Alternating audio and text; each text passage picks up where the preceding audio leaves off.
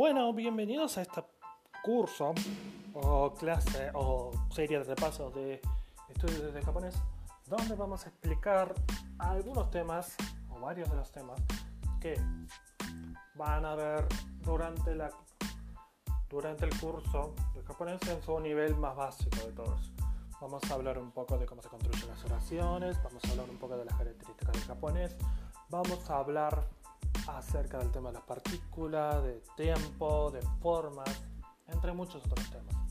Así que disfruten, presten mucha atención, estudien con total dedicación.